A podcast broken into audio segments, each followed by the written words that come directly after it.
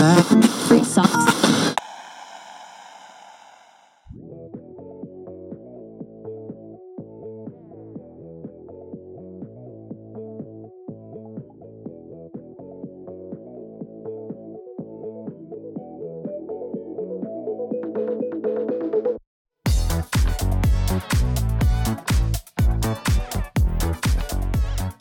Bom dia, boa tarde, boa noite. Está no ar mais um The Premier Show.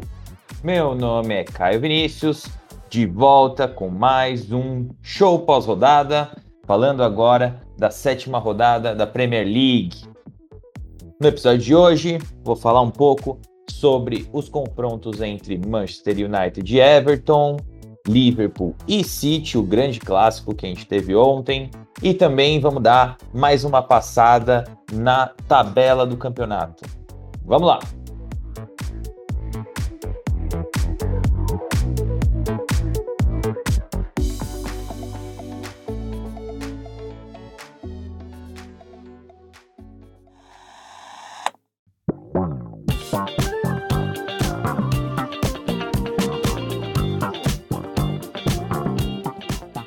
Beleza, então, vamos começar pelo confronto entre Manchester e Everton, que ocorreu no sábado, dia 2, acabou em 1 a 1. É um grande confronto, uma partida bem divertida para o torcedor neutro e que eu acho que tem alguns pontos bem legais de serem comentados. Primeiro, com as escalações, o United foi a campo com David De Gea, Wan-Bissaka, Lindelof Varane e Luke Shaw, McTominay e Fred, os dois volantes, Greenwood, Bruno Fernandes e Martial na linha de meias e o Cavani como atacante no 4-2-3-1. É isso mesmo, o Robozão estava no banco. Já a equipe do Everton foi a campo com o Pickford, Jean, Keane, Mina e Godfrey, a, a linha defensiva, Gordon, Alain, do Correr e Townsend, os quatro do meio campo, no 4-4-1-1. Aí a gente tinha o Demarai Gray e o Rondon como atacante. Então, como que foi esse jogo? É, a equipe do Everton, do Rafa Benítez, eu, eu vi alguns jogos já deles nessa temporada e eles têm ido relativamente bem. Eu não sei o que, que é, a gente deveria esperar depois da saída do Ancelotti, até pela má campanha do Rafa Benítez no campeonato chinês e, enfim, faz tempo que ele já fazia mais de ano que ele tinha saído da Premier League. Então, na verdade, era meio que uma incógnita o que, o que seria desse Everton. Mas eles têm feito uma campanha bem competente. E eu acho que muito disso passa pela, por uma forma competitiva mesmo de, de jogar. Porque não é somente uma performance acima do esperado ou uma fase, é, uma fase fora do comum. A gente sabe que o Everton tem um elenco que muitas vezes pode deixar a desejar, é um elenco não tão profundo. É, por exemplo, o Calvert-Lewin machucado, eles têm que jogar com o Rondon, que beleza, foi um pedido do, do Benítez, é um jogador, é um atacante que já teve outras passagens na Premier League, não é exatamente um primor técnico, mas não é um cara que se descarte assim com tanta facilidade. Mas não é o nível do, do Calvert-Lewin. É, então, isso é só um dos exemplos, mas a gente pode, mesmo no meio campo, quando a gente não tem o Alain e não tem o do Correr, é, já, já, já sofre, sabe? Já é um time que sofre um pouco com com a falta de opções. E, enfim, mas o que o Everton tem feito muito bem é, tem sido jogar no erro do adversário e, e forçar bastante o erro do, do, adversário. Então, em outros jogos, cheguei a comentar aqui sobre o Everton pressionando um pouco mais alto, fechando os corredores internos, é, e mais uma vez foi isso que a gente viu no jogo de, de sábado. É, pressionando num 4-4-2, mas é, procurando pressionar de uma forma mais estreita, é, engajando alto procurando jogar o adversário para os flancos e, e, procurando não dar espaço é, e nem acesso aos corredores mais centrais para a equipe do United. E, assim, é óbvio que o United, por sua parte, procuraria é, bater essa pressão, mas a gente sabe que o United não é exatamente a equipe que tem maior facilidade do mundo para construir o jogo desde a base. É uma equipe que tem várias peças é, de qualidade e que poderiam exercer e, e essas funções de, de, construir desde a base, mas que sofre. É... Em outros momentos a gente falou sobre uma base do meio campo que não era ideal na hora de, de ajudar na construção, e isso com certeza influencia, mas existe um questionamento por parte da torcida em relação ao trabalho do Soscaer porque é um cara que claramente entende de balanço ofensivo, um cara que procura colocar, é, que começou com essa, resgatou um pouco essa ideia do Pogba sem tantas responsabilidades na base e jogando mais na frente. É um cara que, querendo ou não, extraiu alguns bons momentos do Martial e o jogo de sábado foi um exemplo. E o Martial é uma peça que altamente questionável, porque é um cara que não mostra tanto comprometimento assim. É, é um cara que foi atrás de identificou problemas ali na falta de um atacante mais terminal, um cara que empurrasse o adversário para trás e que oferecesse esse perigo. E, e num primeiro momento trouxe o Igalo, porque foi o que tinha para a época, mas depois trouxe o Cavani e renovou com o Cavani. E, e, agora, beleza, trouxe o Cristiano Ronaldo, mas o Cristiano Ronaldo é um pouco diferente, né? Porque que clube do mundo que negaria o Cristiano Ronaldo não se entendemos de balanço ofensivo, mas é, é um cara que tem dado chances para o Greenwood, que tem melhorado cada vez mais. Então, a gente sabe que ele entende o, o, os mecanismos e as dinâmicas de um time, e é óbvio que ele entende, porque ele foi um excelente jogador, um excelente atacante também. Mas é, é diferente o trabalho de um técnico e de um, de um jogador. Muitas vezes o jogador não tem essa percepção, nem se interessa por, por querer entender do jogo mais. Mas o Oscar tem esse entendimento. Mas é, me parece que sempre há um pouco de, de instabilidade na equipe do Manchester United na hora de, de ter a bola e de cadenciar o jogo. Isso foi uma coisa que a gente comentou há dois episódios atrás, no episódio que é, o Lucas, o Lucas Filos participou com a gente. É, e contra um, uma equipe como o Everton, que procura essa instabilidade e que procura forçar o erro do adversário mesmo. Às vezes a gente fala assim, parece uma coisa simplória, né? Mas o jogo é complexo dentro do campo, assim. São 11 contra 11, muitas ações ocorrendo, é um jogo coletivo, mas é, as intenções não são tão complexas assim. Então, é, e, é, e é nisso que às vezes a gente tem que achar o balanço na hora de comentar. Então, o Everton, ele tinha uma intenção cara, simples, cara era pressionar um pouco mais alto. Beleza, quando o United conseguia superar essa pressão, eles se fechavam mais atrás, em duas linhas de quatro. Isso é, é simples, sabe? São conceitos simples. A execução é que, que pega. E. Enfim, o United precisava conseguir não, não ser instável e não dar de bandeja para o Everton essa, essas chances mais, mais claras de gol já, pro, já próximo da área do De Gea, né?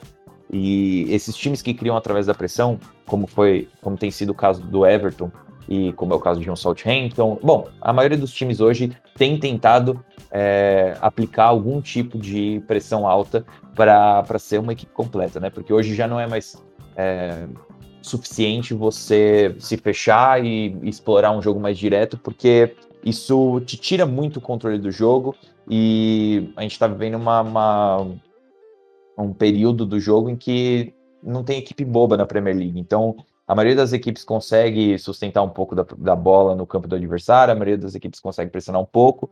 É, quem consegue fazer isso, equilibrar os dois lados da balança de forma mais eficiente, são as equipes que vão ter mais sucesso, como a equipe do Brighton, por exemplo. E a gente vai falar um pouquinho mais sobre eles na hora de discutir sobre a tabela. E o United teve certo sucesso é, em conseguir superar a equipe do Everton, é, construindo. E o primeiro gol do United é um bom exemplo disso, na verdade. Porque se você for ver ainda, isso é ainda no primeiro tempo, é, a gente vê ali clara. Primeiro que vale mencionar que o Fred foi bem no jogo de hoje e, e o McTominay é o melhor parceiro dele. É, mas não só isso, ele foi bem dentro das características dele, dele, dele também e dentro do que ele se propõe a fazer. É, foi um pouco mais seguro. É óbvio, perdeu algumas bolas, mas é normal todo jogador. Isso aí é o que se espera em qualquer jogo. É, eu acho que foi bem abaixo do que um dia ruim do Fred. Ele foi bem, E ele se impôs bem também, eu acho, contra os meio-campistas do Everton, que são chatos. são chatos, o Townsend, o Alain, é, o Ducouré, são chatos, cara, na hora de, de, de, marcar. E ele foi bem, criou uma, uma chance ainda para o Cavani é, cruzando de direita, sabe? Que não é exatamente uma, a, a, melhor qualidade dele, mas você vê que ainda nesse lance em que ele cria a chance para o Cavani, ele não tá tão posicionado é, para oferecer uma compactação no meio campo, né? Ele tá bem no flanco, assim, e, e tudo bem, porque é aquilo que já comentamos, o McTominay consegue cobrir um pouco mais de espaço e oferece um pouco mais de tranquilidade na hora de correr para trás. Mas é, a gente, enfim, tem o gol do Everton depois que é numa transição, é num contra-ataque e tem uma transição e início contra-ataque e enfim, a gente vai comentar mais sobre isso daqui a pouco. É, mas o Fred foi bem. E o United consegue é, marcar um gol exatamente quando consegue superar o que o Everton procurou não oferecer. É, então o McTominay combina na base, mas mais para o flanco, com o Greenwood, que numa condução para dentro aciona o Bruno Fernandes é, mais centralizado. Também um belo domínio do Bruno Fernandes. E aí a gente tem uma, uma movimentação do, do Marshall muito interessante. É óbvio que o lance como um todo é muito legal, porque a gente vê um domínio. Um, primeiro, o Greenwood, né? Eu vou até aqui é, trazer novamente o, o, amigo Lucas Filos, que até comentou no Twitter como é bom ver o Greenwood cada vez melhor é, na armação. E realmente é muito interessante. E, e tomara que ele tenha essa faceta também, porque finalizando, a gente sabe que ele é muito bom, ele bate com as duas pernas muito forte.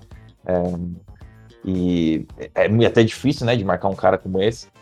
Então, se ele conseguir trabalhar em espaços mais curtos e, e ter uma, um passe mais refinado, vai ser excelente. E ele acha o Bruno Fernandes, o Bruno Fernandes consegue se livrar da marcação. É, se não me engano, a marcação do, do, do Alain, Bom, é, é, pelo lado do Correia, mas eu, eu, não me lembro de ter sido do Correia. Mas enfim, ele se livra da marcação. E aí vocês podem até perceber que o Bruno Fernandes também é muito inteligente, né? Porque quando ele recebe a bola atrás dessa linha, já de frente para a zaga, é, o lateral direito do Everton, é, o Godfrey, começa a, a, a, a funilar um pouco mais ainda mais porque o Bruno Fernandes se posiciona, ele joga a bola um pouquinho mais para a perna direita, como se ele estivesse abrindo para um, um chute, basicamente. É, e isso causa uma incerteza na zaga que precisa se posicionar para cobrir esse chute também e diminuir um pouco os espaços. E é nisso que ele abre um grande corredor atrás do lateral direito. E aí o Martial faz uma movimentação que é muito boa também.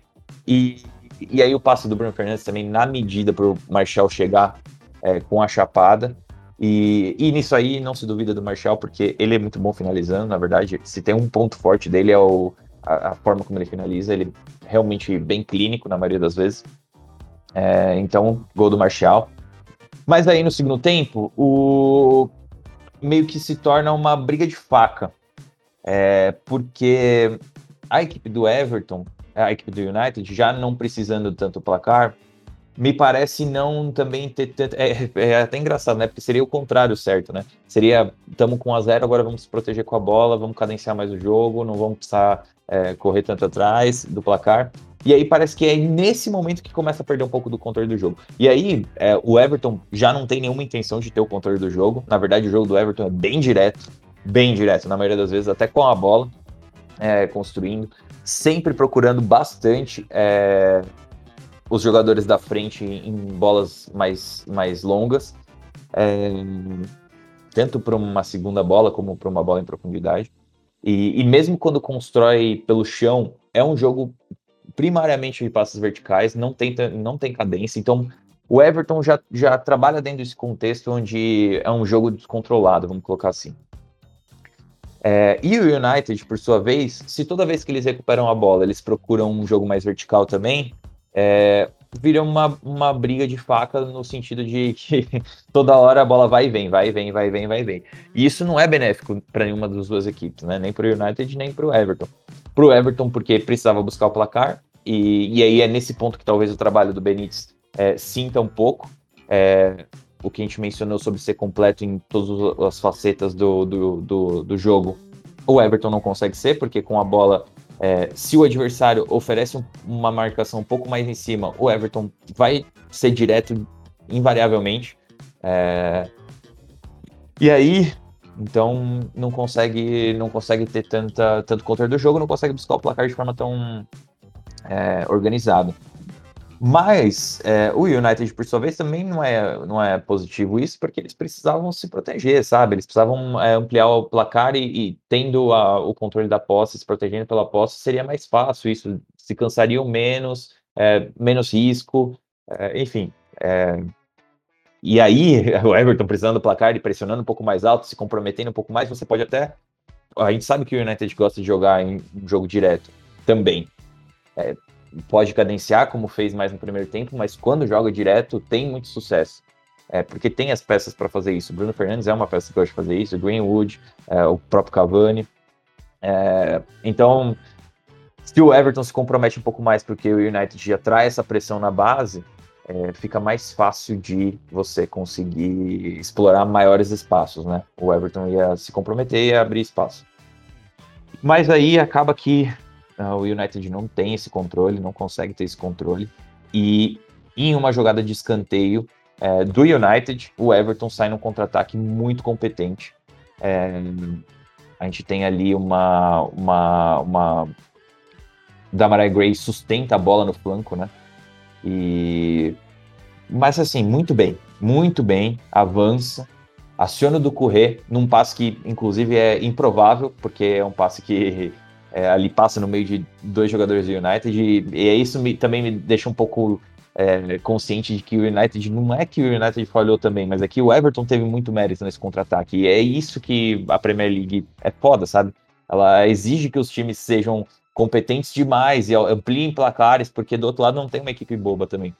Então, e aí um passe excelente para o do Correr, que acho do Correr ali no, de frente para a zaga do United, e do Correr também muito bem, ao se livrar da marcação do Varane. E aí o do Correr aciona o Townsend que vem na corrida, no corredor livre, e o Townsend é, nem bate de primeira, o que me surpreende, mas mesmo na, com pouco domínio, não dá tempo pro marcador do United, que se não me engano é o Ambissaca que tá chegando, se não, se não me engano, não tenho certeza, mas e aí ele bate no contrapé do DGE, que também tá meio que vendido ali na situação, e empata o jogo, e ainda comemora que nem o Cristiano Ronaldo comemoraria, o que é bem engraçado, na minha opinião. e aí o jogo acaba 1 a 1 ainda o Everton tem um, um, gol anulado depois no final do jogo, mas ali, depois do gol do Townsend, aos 65, ali virou frenesi. Frenesi total. É, e aí, então, entra Cristiano Ronaldo, é, enfim, muita...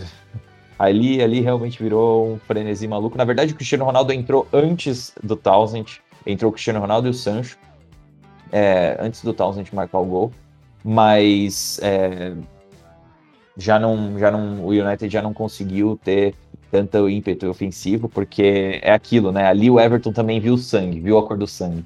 E, enfim, é aquilo, né? Vamos ver se esse United consegue evoluir para um jogo um pouquinho mais cadenciado. É, pelo amor de Deus, é só isso que eu, que eu gostaria de, de ver. E nem torço pro United, mas é, como, como um torcedor da Premier League mesmo, porque os caras têm um elenco que consegue é, bater de frente para um Chelsea, bater de frente para um, um City, para um Liverpool. E só que essas outras equipes estão um patamar acima no que diz respeito a jogar de várias formas e compreender melhor, é, ser, ser mais completo, né? Compreender melhor todas as facetas do jogo. Então, vamos falar agora um pouco é, de Liverpool e City que foi o grande confronto da, da rodada, que eu acho que é, foi o confronto mais esperado da rodada. Não tenho nenhuma dúvida, na verdade, porque são duas equipes que nos últimos anos têm protagonizado é, o campeonato mesmo, né? São duas equipes que têm disputado a disputa do campeonato, têm protagonizado a disputa do campeonato, e duas equipes que enfim, placares diversos já no confronto entre os dois, confrontos de Champions League em que o Liverpool passou o carro, confrontos de Premier League em que o City ganhou confronto decisivo para ganhar o campeonato com um ponto. É, ano passado, na temporada passada, é, o City ganhou placar elástico 4 a 1 se não me engano, ou 4 a 0 é, e, enfim, diversos confrontos. E a gente sabe que o Pepe e o, e o Klopp também se enfrentaram na Alemanha e também foi super interessante ver lá. Então é uma rivalidade que se, se carrega de outro país até a Inglaterra. É... E um confronto que, ainda mais considerando as circunstâncias do campeonato, é... poderia dar um pouco mais de momento para uma ou outra equipe. É... O Chelsea perdeu do City na temporada passada, na rodada passada. Então, se o City ganha do Liverpool também, o City iria a 16 pontos e estaria empatado com o Chelsea, que ganhou a, a, essa rodada agora. E, e, teria deixado o Liverpool com 14 pontos. E, e se o Liverpool tivesse ganhado, o Liverpool sim estaria com 17 pontos na liderança isolado. Então poderia mudar um pouco o momento do, da disputa ali do campeonato, mas na verdade, é... bom, vamos, vamos para o jogo e a gente vai falar mais. É... e aí então, vamos falar das escalações. O jogo terminou 2 a 2 mas é... O Liverpool foi a campo com Alisson.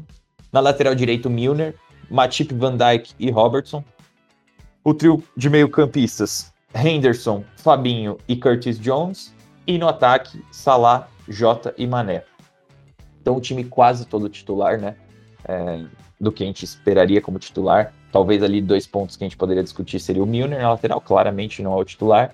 E o Curtis Jones, que poderia ser um Thiago, poderia ser um Keita, mas essa terceira vaga desde a saída do Rinaldo não é claro quem é o titular, então foi o Elliott no começo da temporada e aí o Henderson trocava de lado, né? Mas é, o Curtis Jones também jogou bem para caramba na, na, rodada passada, então fez algum sentido ele jogar. É, o time do City, por sua parte, entrou com o Ederson no gol, Cancelo, Laporte, Rubem Dias e Walker, cancela de lateral esquerdo é, invertido. O trio de meias, Bernardo Silva, Rodri e De Bruyne. E no ataque, Phil Foden pela esquerda, Grealish como teoricamente o, o jogador central e o Gabriel Jesus pela direita, como tem sido o caso é, nas vezes que o Gabriel Jesus jogou esse campeonato. E aí, é, vamos lá, assim, de forma geral, né? O que, que o City e o Liverpool gostariam de fazer qual é o cenário ideal para cada um dos dois nesse confronto? Pelo que eu entendo, tá? E aí, eu até, se vocês é, quiserem comentar lá no Twitter o que vocês acham, é, sintam-se à vontade.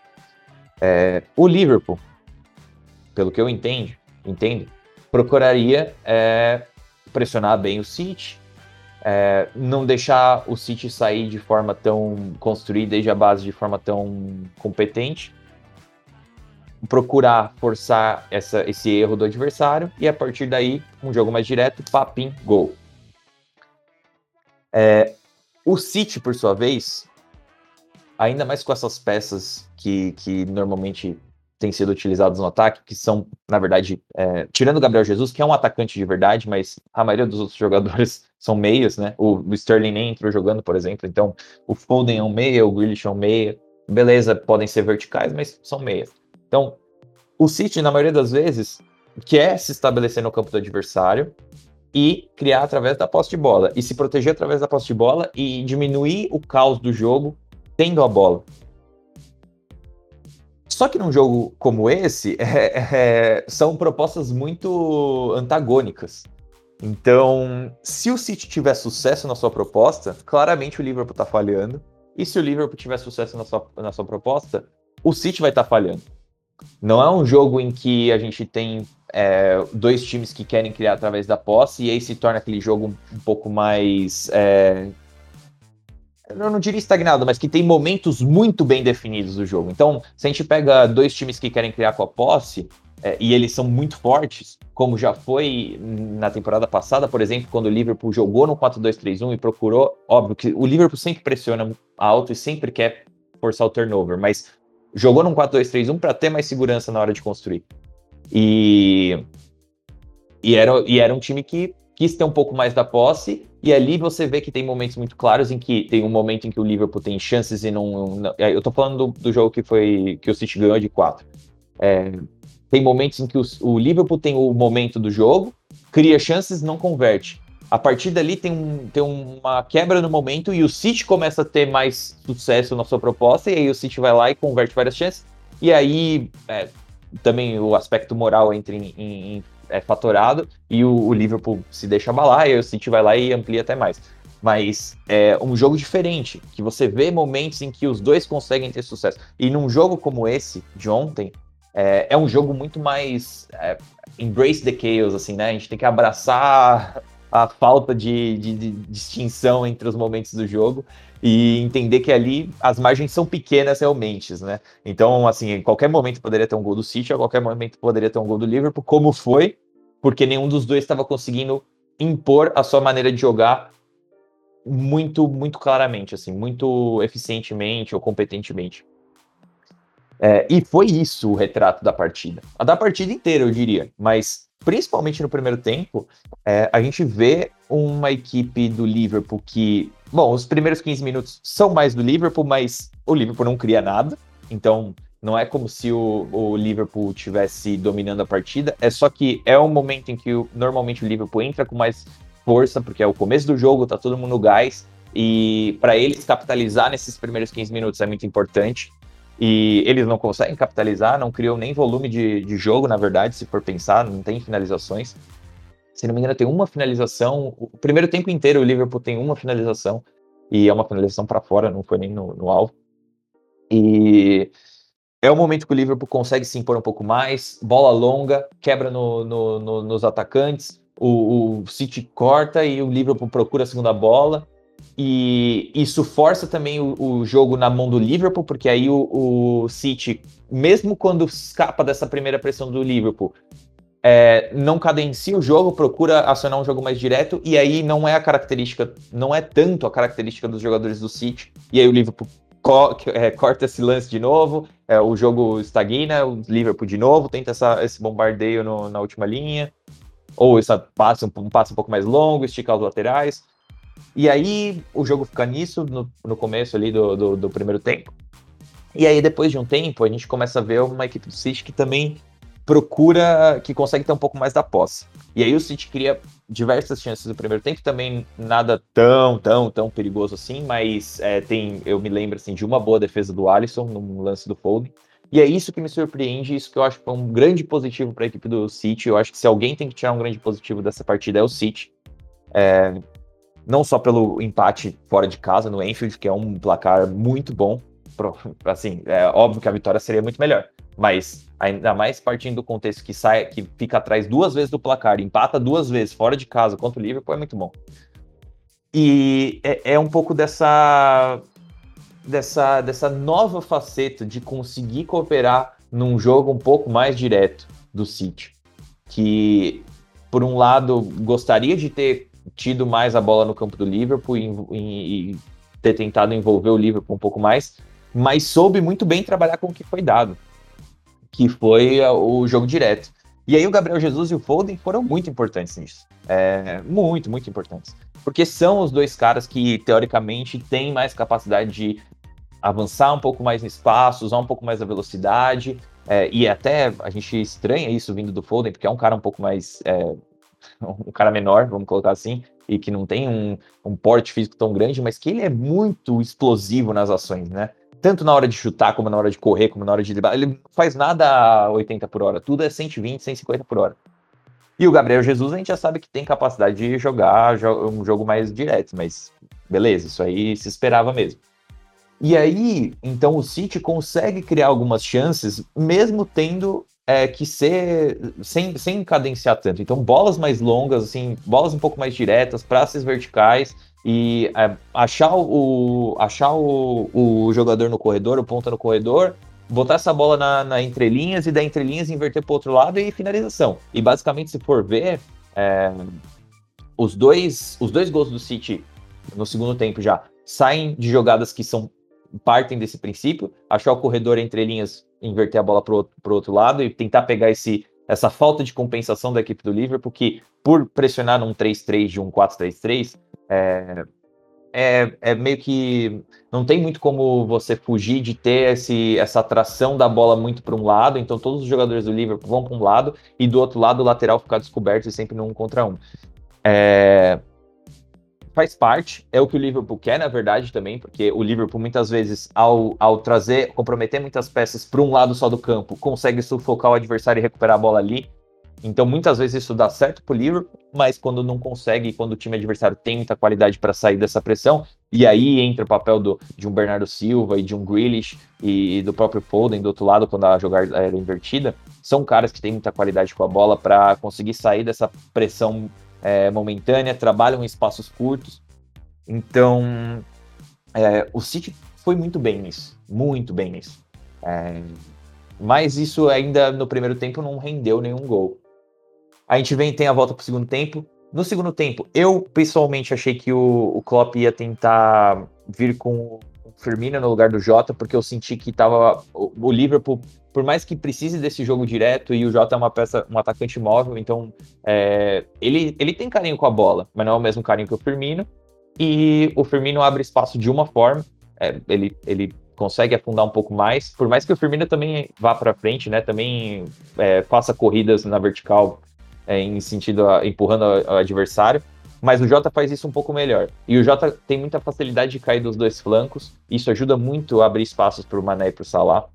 Por isso que não é não é seis por meia dúzia a troca do Jota do, e do Firmino, mas os dois funcionam muito bem abrindo espaço para o Mané e para o Salah. Um talvez armando um pouco mais e o outro atacando um pouco mais espaços diferentes da frente, que deixam, que permitem que o Salah e o Mané centralizem.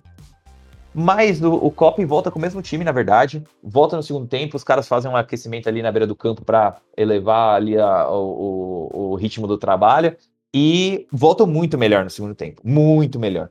E aí sim conseguem impor um pouco mais de ritmo na, na partida. Não fica claro que o momento era totalmente do Liverpool, pela consequência de que o Liverpool volta para o segundo tempo, marca um gol. E, e depois desse gol marcado, que é ali aos 59. É, então tem um momento ali de, de, de, luta, mas tem até uma chance do Jota que ele acaba finalizando e o Ederson é, defende. Então tem essa primeira chance na volta do segundo tempo. Aí um pouco mais de, de, de, disputa e tem o gol do Liverpool. Ali seria o momento que, para mim, ficaria claro se o Liverpool fosse querer tomar conta da partida, a partir dali é, impor mais ritmo e marcar um segundo gol logo. E na verdade acontece o contrário, né? Porque ali naquele momento o Guardiola põe o Sterling, é, o, o Klopp põe o Firmino, e 10 minutos depois o City consegue o gol deles. Então não foi como se o, o, Liverpool tivesse conseguido. E eu acho que até essa movimentação de ter colocado o Firmino é também um pouco para tomar um pouco mais de controle da partida. E é, beleza, não surte efeito porque o gol foi um minuto depois, mas é, o, o City ganha muito momento ali. E, e o primeiro gol é um, é um belo gol, né? Vamos falar agora então do Gabriel Jesus, que, que partida o Gabriel Jesus fez. É, ele sai ali, ele recebe a bola, ele corta o Robertson, ele sai da pressão do Curtis Jones e do Fabinho ao mesmo tempo, e um belo passe pro, pro, pro Foden, que não teve uma cobertura correta do Milner, e o Milner sofreu bastante para fazer essas coberturas na inversão, bastante mesmo, assim, é, Milner é um puta cara, mas parecia que ele tava fora de. tava mal colocado. E aí o City empata, então não tem. não, não se cria o um momento. E ali, pelo contrário, a gente acha, então, então, beleza, agora é o momento do City, né? Vamos ver se o City consegue virar. Não. É, sete minutos depois, o, o, Liverpool vai lá e broca de novo. E aí, que gol de Mohamed Salah. Que, cara, não, não para de nos surpreender, né? É, quarta temporada dele no Liverpool e continua sendo muito decisivo. É um gol que tem, tem de tudo. Tem drible de futebol de salão, tem drible de Neymar, tem finalização com perna ruim. É, ele dá um ball roll que tira o cancelo totalmente do prumo da jogada. Depois ele chama o Laporte para o finesse shot na esquerda e dá o fake shot para a linha de fundo. E, e aí ele finaliza de direita na linha de fundo, que ainda o Ederson quase, e ele tava com muito pouco ângulo, e o Ederson quase faz a defesa, mas é, o Faraó marcou e comemorou. E ali naquele 2 a 1 a gente fala assim, pô, então agora já era, né? É, agora, agora vai ficar difícil. E ali o Klopp faz uma substituição para mim que foi perfeita.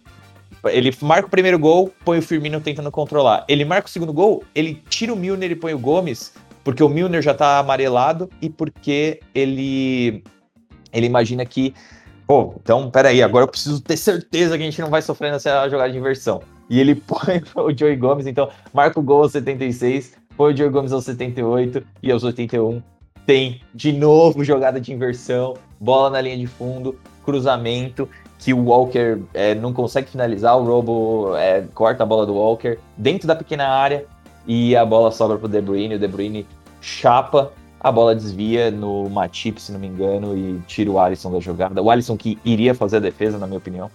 E o Pep Guardiola vai à loucura nesse momento, né? Porque ele estava muito frustrado também de o Milner não ter sido expulso, porque o Milner já estava amarelado e fez falta forte depois, mas assim, é, o que, que a gente fala de um jogo como esse, né? Que é uma partida que, pô, novamente, é, é sinônimo da Premier League nos últimos anos. Dois, dois times que é, primariamente jogam de formas diferentes, então um time que sempre gosta de pressão, alto volume de chances, independente de como seja a chance. E a gente tem um outro time que procura cadenciar mais o jogo, criar através da bola, se proteger através da posse de bola e procura chances mais claras, não, não é, não cria volume por volume, gosta de uma bola na linha de fundo um cruzamento. E que num jogo de ontem acabaram meio que misturando tudo e um tentou, um teve um pouco da bola em um momento, outro teve bola no outro momento. Os dois pressionando bastante também é, eu acho que é importante mencionar que teve momentos em que o Liverpool teve a posse, e, e mesmo jogando no 4-3-3, em que ele se balançava de uma forma em que é, dois, dois jogadores sempre na base da jogada para tentar auxiliar na construção. É, em outros momentos, era só o Fabinho mesmo ajudando os zagueiros. E o Liverpool teve dificuldade para construir, e principalmente no primeiro tempo. Isso me chamou muita atenção, porque eu estava eu, eu, olha, eu olhei aquilo e eu achava que estava errada aquela abordagem, porque é óbvio que quem sou eu para questionar, né? Mas estou aqui fazendo um, um, um, julgamento e trazendo a conversa, né? Levantando a conversa, que não precisa estar certo, mas porque o Liverpool, ele, na minha percepção, teria mais sucesso é, de tentar impor dificuldade para o City, bombando essa bola para frente mesmo, sabe como faz? Procura essas corridas, as corridas mais verticais, é, o Ederson é um cara que é muito bom é, limpando atrás da zaga, mas quanto mais você forçar essa jogada, mais chance de, de errar os caras têm. Não é uma ação de, de risco baixo, não, é uma ação de alto risco, na verdade, quando eles fazem isso. E não, e não só isso, mas mesmo quando a zaga do City cortar, tentar buscar essa segunda bola, é, que nem sempre o Rodri é o cara mais. mais ele, ele, ele é muito bem manipulando ali os espaços na hora de construir, mas ele não vai tão bem. É, no curto espaço, assim, no sentido de se livrar de uma, de uma pressão tão rápida como o Bernardo Silva faz, sabe? Então, e como o próprio Gundogan muitas vezes faz, que não jogou. Então, eu achei que o, City, que o Liverpool poderia ter feito mais disso, procurou construir curto, e ali o City foi muito, muito competente pressionando. É, pressionando o Alisson, pressionando o Matip e o Van Dijk, também muito, assim, muito Matip é, que em outras partidas o pessoal bloqueava o Van Dijk e o Matip tinha a bola e acabava achando alguns passes. E nessa partida ele até achou um passe, que foi a finalização do Jota que o Ederson defendeu, isso já no segundo tempo. Mas o, o City foi bem pressionando também, sabe? Não é, a gente fala assim, mas o City pressionou bem, de forma geral, nesse jogo. Então, então é isso. Essa, essa foi o grande confronto, o suco de Premier League. E acho que foi muito legal. Vamos falar então um pouco da tabela agora, é, mas de forma mais superficial, não uma conversa tão profunda. É, a gente tem primeira colocação o Chelsea com 16 pontos. O Chelsea que ganhou a partida no sábado do Southampton foi 3 a 1. Em segundo lugar, a gente tem o Liverpool com 15 pontos. Em terceiro, o City com 14. Em quarto, o United com 14, depois do empate. Então, também é um, um, placar que se o United ganha, estaria com 16 pontos junto com o Chelsea. É uma rodada que todos os, os times ali de cima quase é, deram uma falhada, menos o Chelsea, e isso beneficiou muito eles. Líderes isolados agora da Premier League. Em quinto lugar, o Everton, 14 também. É, é a mesma coisa vale para o Everton que vale para o United. Se tivesse ganhado, estaria com o Chelsea com 16 pontos. É, o Brighton com 14 em sexto, em sexto lugar. Empatou com o Arsenal 0 a 0 um jogo feio. Vocês querem saber o que eu achei do jogo, vão lá no Arsenal em Foco, que eu fiz um podcast pós-jogo. É... O Brentford, cara, o Brentford ganhou do West Ham. Quem diria o pequeno Brentford, hein? Muito competente, 12 pontos, assim, tá muito longe da zona de rebaixamento, então é muito óbvio que é muito cedo para falar, mas assim, é, a gente vai chegar lá embaixo e a gente vai falar os times que estão indo, estão se destacando negativamente, e esses times que estão lá embaixo não me parecem é, conseguir impor esse mesmo ritmo que o Brentford está impondo nessa, nesse começo de campanha. É, apesar de que é, o Brentford ainda tem partidas difíceis pela frente, mas ganhou do Arsenal empatou com, com, com o Liverpool, sabe? É, grandes resultados, ganhou do West grande resultado, concorrente, é, não vou dizer direto, porque a gente não sabe se o Brentford vai ficar para sempre aí na, nessa, nessa altura da tabela, mas teoricamente, ali, sétimo lugar, o West Ham é concorrente direto. O Tottenham em oitavo com 12 pontos, o Tottenham aqui voltou a ganhar, e ganhou bem, na verdade, ganhou do Aston Villa, foi 2 a 1 o jogo. É foi um bom jogo, assim, do Tottenham, pelo que eu entendi. Não assisti que eu assisti, mas assim, assisti vários jogos do Tottenham nessa temporada, e pelo que eu vi dos melhores momentos, foi um jogo em que eles conseguiram é, impor bastante o, o, ritmo e o volume de, de, jogo, principalmente com o Som e com o Lucas.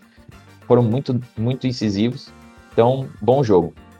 Tottenham ganhou de 2 a 1 um, tá? Gols de. Os gols foram contra mas que o, se o Target não tivesse feito o gol contra o Lucas teria feito. E o primeiro gol foi do Royberg. Foi um belo gol, inclusive. É, o gol do Aston Villa foi do Watkins. Aí, então, é, com 12 pontos em oitava colocação, o West Ham em nono com 11 pontos, perdeu para o Brentford, né? A gente acabou de falar. Em décimo, Aston Villa com 10 pontos. Em décimo primeiro, o Arsenal com 10 pontos. Em décimo segundo, o Wolves, o Wolves que perdeu, não, desculpa, o Wolves que ganhou do Newcastle 2 a 1 é, com 9 pontos, então aos poucos o Wolves vai se recuperando um pouco na tabela. Em 13 terceiro o Leicester. É, o Leicester, essa temporada, é, não dá nem para falar que vai ser aquela temporada em que o Leicester fica no G4 a temporada inteira e sai na última rodada, porque não tá no G4 até agora. Sete rodadas e o Leicester só fez oito pontos mais uma partida que, é, eu acho que decepcionante é a palavra mesmo, porque o Leicester man, manteve suas peças em relação à temporada passada, reforçou com outras peças, abriu 2 a 0 com o Crystal Palace e tomou o empate.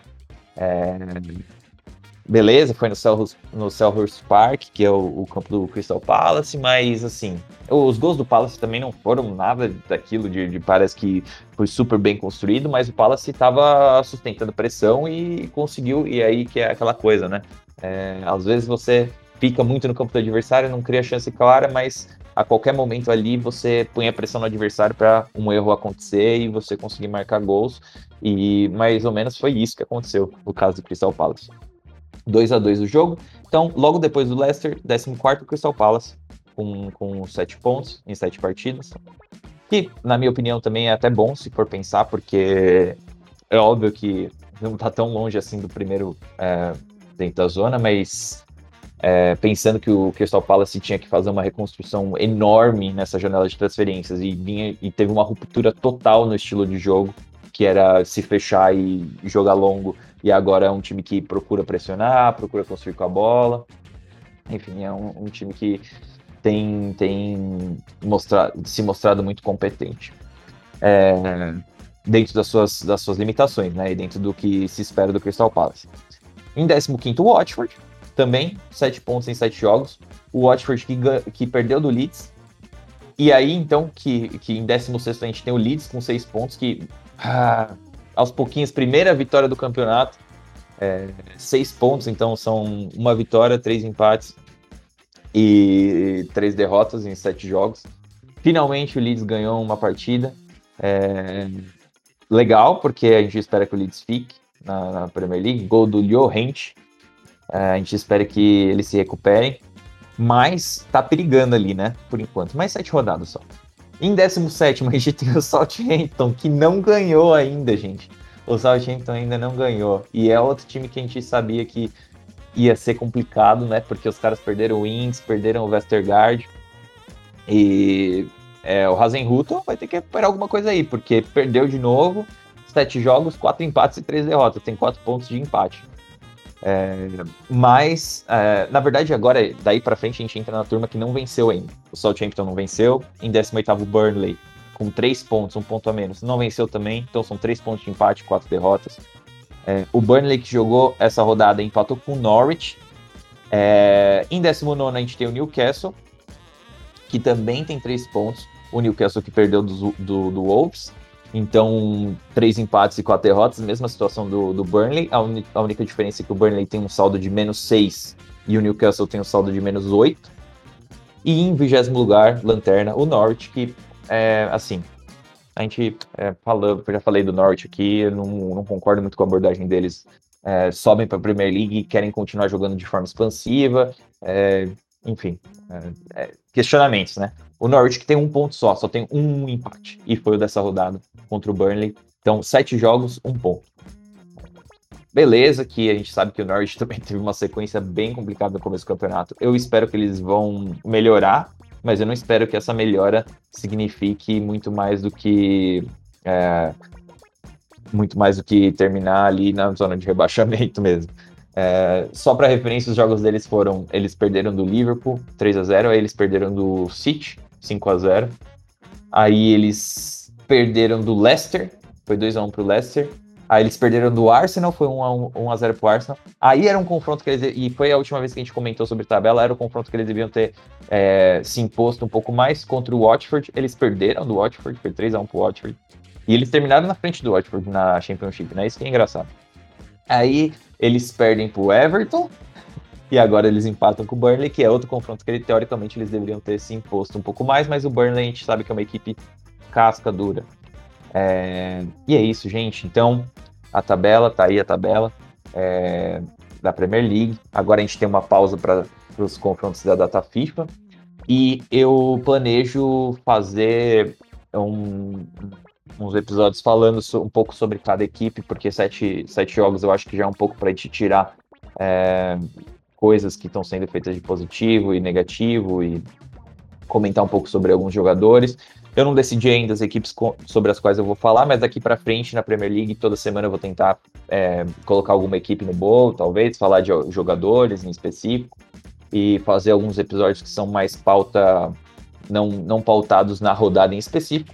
Além disso, para quem não ouviu, vão lá ouvir o Europa Night Show que eu fiz podcast sobre os confrontos da Champions League. É, a gente vai ter Europa Night Show é, sempre que tiver confrontos é, de Champions League ou Europa League, ou tiver alguma coisa interessante para falar sobre confrontos europeus, confrontos da Europa, dos times ingleses. Mas também é, é, provavelmente falar de outros confrontos que não tem os times ingleses, sabe? Porque é interessante, eu sei que o pessoal gosta e eu também gosto pra caramba e eu gostaria de começar a pisar um pouquinho fora da Premier League para falar de outros times também.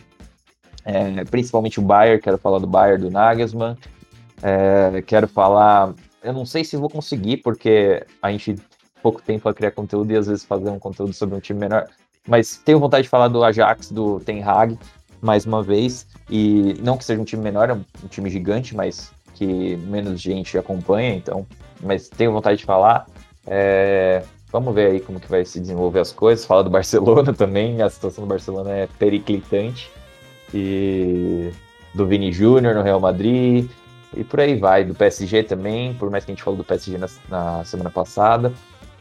Mas vamos aí, é isso, gente. É, agradeço mais uma vez todos vocês que ouvem o podcast, obrigado para cada um de vocês. É, pô, comentem comigo se vocês tiverem alguma coisa que vocês quiserem conversar, se vocês quiserem mandar um recado pro podcast para conversar aqui, levantar uma pauta para eu falar.